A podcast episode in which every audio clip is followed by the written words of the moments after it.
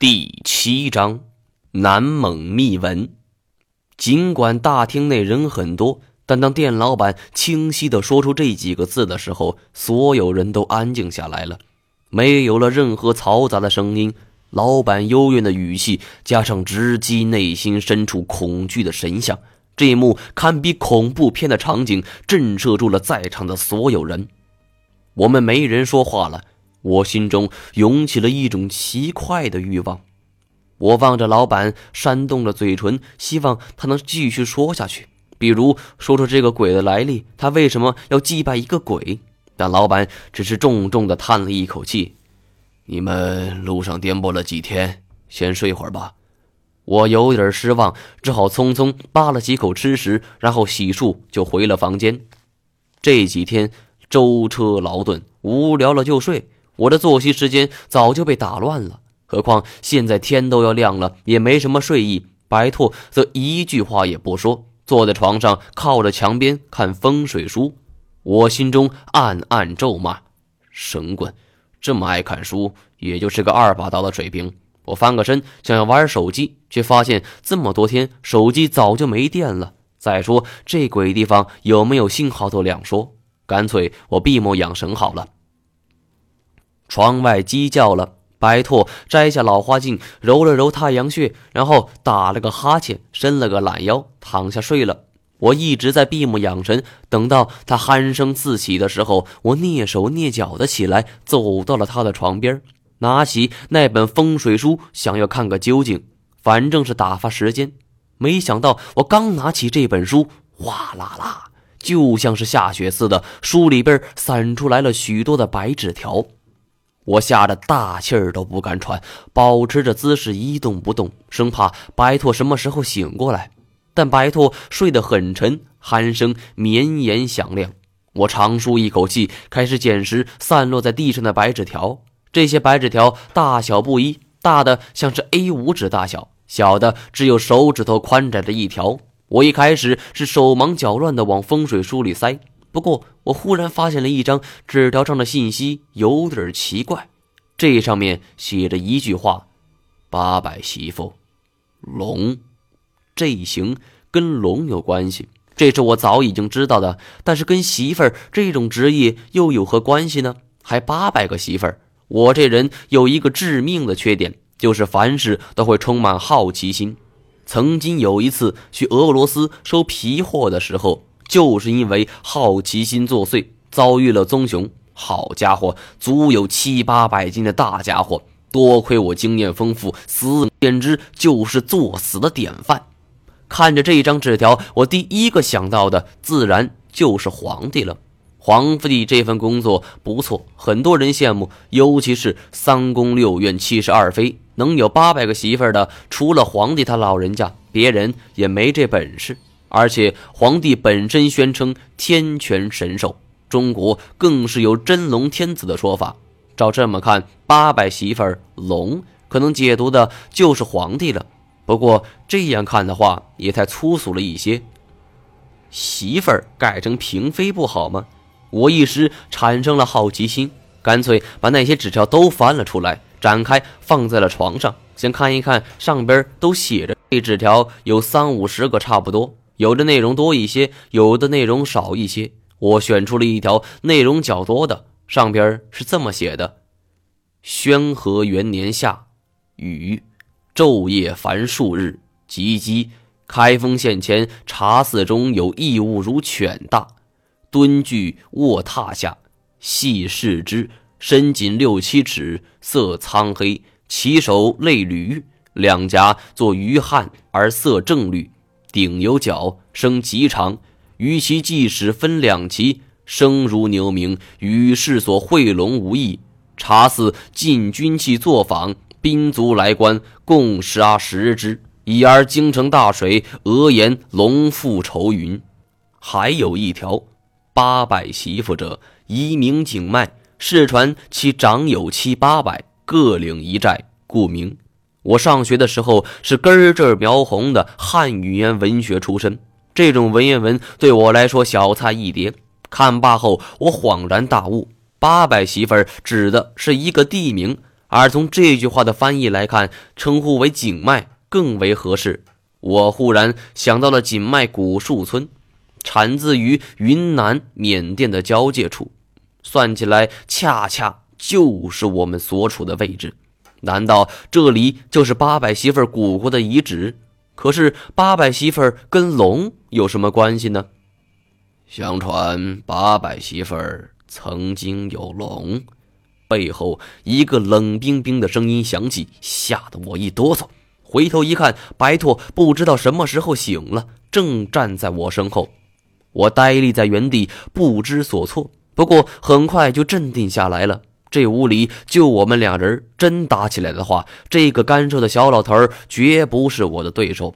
白兔坐在床边，叹了一口气：“本来我们是不想让你知道的，不过你既然看到了这些，恐怕是瞒不住了。”他从上衣兜里摸出一盒烟，递给了我一支。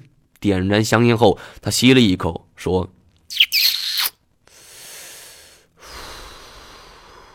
老润的意思是，不能说出这次的目的，一来是怕消息泄露，二来有没有龙这种东西，我们也叫不准，万一失败了，徒惹人耻笑，所以我们一切都要悄悄进行。停了一会儿，问我：“你能保密吗？”我犹豫了片刻，点了点头。在这种边境线上，三教九流，什么样的人都有。见怪不怪，不过像这种寻龙的，我还是第一次见。说实话，我当时是强行没忍住笑。寻找传说中的龙，听上去太扯淡了。白兔注意到了我紧绷的笑意，他淡然一笑说：“你见过龙牌吧？就是那些黑漆漆的牌子。嗯，我一个朋友手里也有一个。”白兔大概是从润教授那里听说过了这一情况。没有丝毫的惊讶，他继续说道：“那些不是普通的牌子，一共有十八枚，是当初元成宗上赐给手下的十八名将军。这十八人被称为从龙将军，手下的军队则被称为从龙军。你朋友也有一枚。”聂如的最后一句话，他思索着什么，我听后却是大吃一惊。本来从金锁那里见到，以为这东西只有一枚，后来又从准教授那里见到十几枚，就足够惊讶了。没想到一共有十八枚。我问道：“这东西跟龙有什么关系呢？”白驼耐心说道：“这十八人有一个极其隐秘的工作，便是寻找传说中的龙。龙是真命天子的化身，是皇帝的象征。”既然是这样，你总不能叫捉龙将军、锁龙将军、擒龙将军、斩龙将军什么的吧？那是大不敬啊！所以他们取号为从龙，一是要说明自身的工作，第二就是向皇帝表忠心。妈的，我彻底懵了！说了半天，我也没弄明白这八百媳妇跟龙有什么关系？难道说景迈这地方除了产茶？还产龙吗？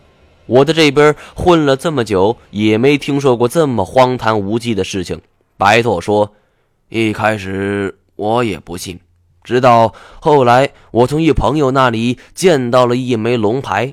从表面上看，这龙牌很平常，只是雕工精细一些。后来我发现这东西绝对不一般，它们里边隐藏着一个重大的秘密。”说到这里，他突然停住了，侧耳倾听了一下，确认没有问题之后，才压低了声音跟我说：“龙牌上边记载了从龙军寻龙的全过程。”这一句话就像是一个晴天霹雳，令我目瞪口呆。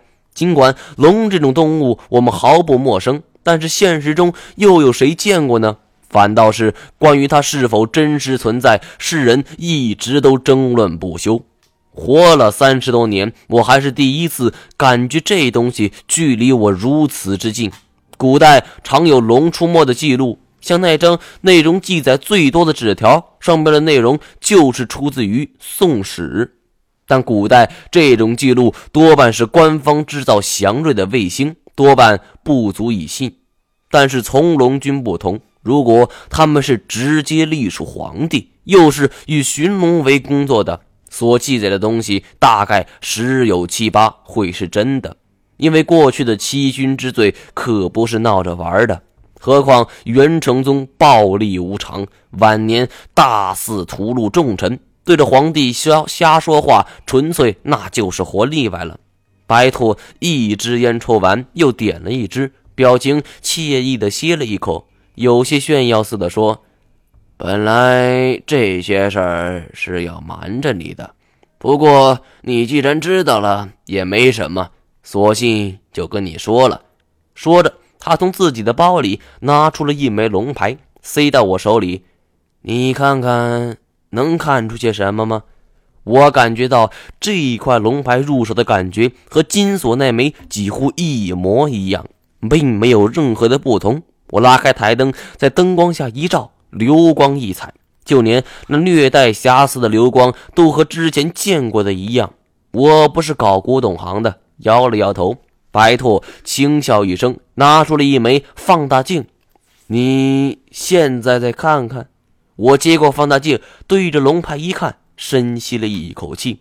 在放大镜的照射下，我看到了龙鳞上清清楚楚的印着字，尽管很模糊，看不清楚，但那确实是古文字。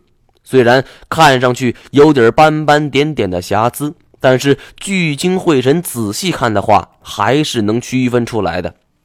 见到我这副表情，白兔似乎很满意。我跟你实话实说了吧，这十八枚龙牌上每一枚的龙鳞上都印着字，是古代的微雕技术。要说咱们中国古代劳动人民的智慧，那就是牛逼呀！你看，宋朝四大发明，元朝又有郭守敬和黄道婆这样的人物。我懒得跟这个老头道论造纸术到底是不是宋朝发明的，只是问他这上边的内容到底是啥。白拓吸了一口烟，咂摸着嘴，慢条斯理的说道：“这事儿啊，说起来得是元成宗的时候，当年成吉思汗南征北战。”开拓了史上最大的疆土。后来，忽必烈定都北京，虽然在政治统治上将汉人分为了最下等，但是在文化上，一些元朝统治者也默默接受了文化融合。最典型的表现就是文字还有信仰。一开始，满古蒙族大部分都有本族的信仰，比如萨满教。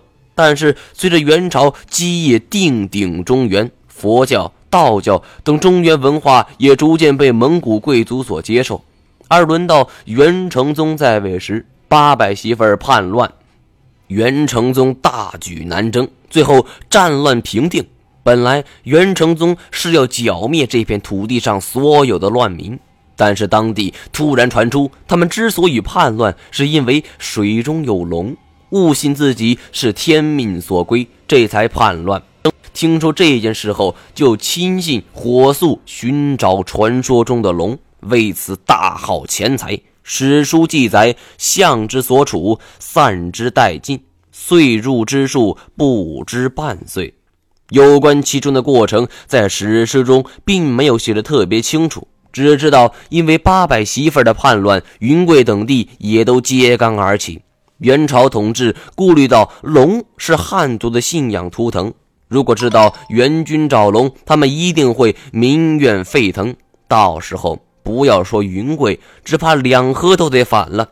所以这件事情要悄悄进行，等真的抓到了龙，就押解到大都。元成宗昭告天下，自己才是天命所归。传说中的龙成为了统治阶级与被统治阶级博弈的筹码，而这也成了从龙军。成立的背景，为了不泄露消息，这支蒙古部队全部都由皇族成员以及皇帝的亲信组成，封号从龙，南下寻龙。因为长期与当地民族杂居，他们又为了消息不至于外泄，参考汉族的隶书，自行创造了一种文字。这种文字，他们内部以及写给皇上的奏折上使用。传说中这种文字称之为南蒙密文。说到这里，白拓突然咧嘴一笑，露出了满嘴的黄牙。